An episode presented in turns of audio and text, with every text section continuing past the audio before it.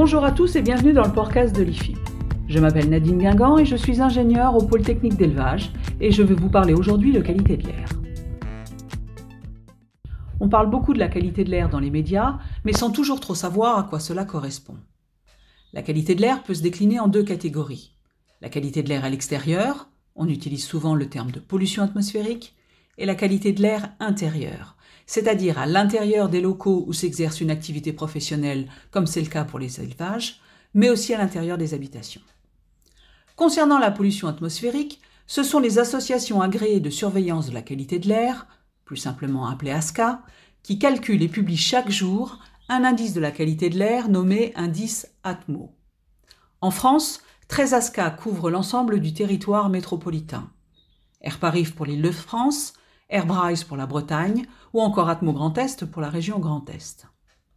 Cet indice Atmo est calculé à partir des concentrations mesurées de cinq polluants le dioxyde de soufre, le dioxyde d'azote, l'ozone et deux fractions de particules. Les particules de moins de 10 microns, encore appelées les PM10, et celles de moins de 2,5 microns, appelées les PM25. Cet indice se décline ensuite en six classes, allant du bon à l'extrêmement mauvais, avec un code couleur bleu pour bon et magenta pour extrêmement mauvais. Créé depuis 1994, cet indice a été conçu pour informer les citoyens et les inciter à adapter leur activité en fonction de la valeur de l'indice de l'endroit où ils se trouvent. En effet, la qualité de l'air a une influence directe sur la santé. La dégradation de la qualité de l'air conduit à l'émergence d'un certain nombre de pathologies qui peuvent engendrer des décès prématurés. En France, Santé publique France estime que la pollution par les PM2,5 est à l'origine chaque année d'au moins 48 000 décès prématurés, soit 9% de la mortalité en France. En France, les transports sont responsables de plus de 60% des oxydes d'azote, alors que l'industrie émet 75% du dioxyde de soufre. Les PM10, quant à elles, sont émises de manière quasi équitable par les transports, le résidentiel, l'industrie et l'agriculture.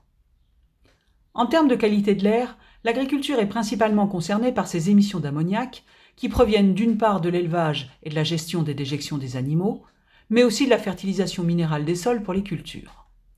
En France, l'agriculture est responsable de 94% des émissions d'ammoniac, dont près de 70% sont liées à l'élevage. Les élevages porcins contribuant à moins de 10% de ces émissions. Les particules sont aussi un des enjeux de demain pour l'agriculture, qui est à ce jour responsable de 24% des PM10 et 10% des PM2,5 dans l'air. C'est surtout les cultures, avec entre autres le travail des sols, qui contribuent aux émissions de particules. L'élevage n'étant responsable que de moins de 6% des émissions de particules et moins de 2% pour la production porcine. On parle aussi beaucoup des gaz à effet de serre, encore appelés GES. L'agriculture émet environ 20% des GES, au niveau national, dont environ la moitié provient de l'élevage et de la gestion des effluents. Le porc est un faible contributeur, avec moins de 10% des émissions d'origine agricole.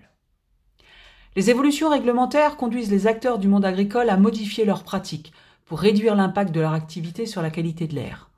L'élevage porcin n'est pas en reste sur ce point.